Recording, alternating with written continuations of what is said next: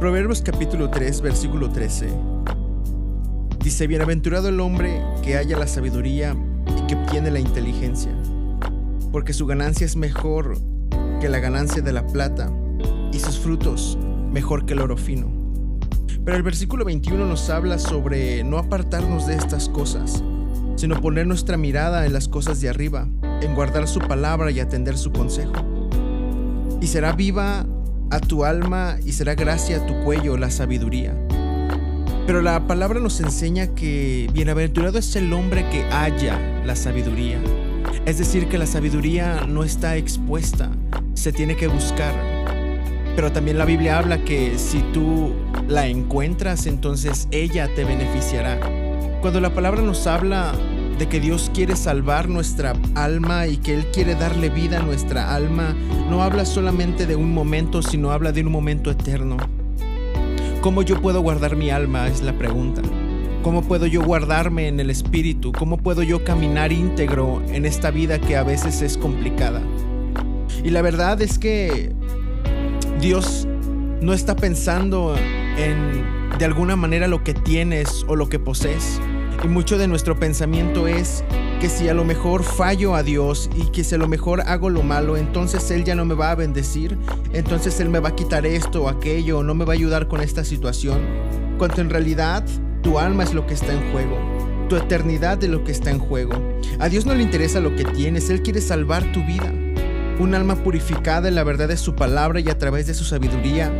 A veces no entendemos que nuestra eternidad en verdad está en juego y que estamos por pasar una eternidad en el infierno o estamos por pasar una eternidad en el cielo y eso uno lo decide todos los días. ¿Sabes? Es como si tuvieras algo muy valioso en tus manos y no quisieras que se perdiera o no quisieras que se alejara.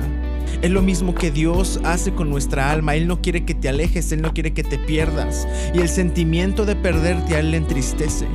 Pero la mejor manera de poder nuestra alma estar cerca de Dios es a través de su sabiduría. El que haya la sabiduría es bienaventurado, es feliz, es dichoso. Dice que la sabiduría aún es mejor que el oro fino, que la plata. ¿Por qué? Porque ella es la que nos acerca a poder entregarnos completamente a Dios y entonces Él salvará nuestra alma, nuestra alma estará cerca de Él y la palabra es el único método, es lo único que tiene nuestra alma cerca de Él y por eso su insistencia en hablar de la verdad, en una verdad que te limpia, que permanece y que vive en ti. La palabra es lo único que puede purificar tu alma, que puede llevarte a hallar la sabiduría en tu manera de vivir. Él ya pagó el precio. Permanece en la sabiduría y ella permanecerá en ti. Permanece en la verdad y la verdad permanecerá en ti.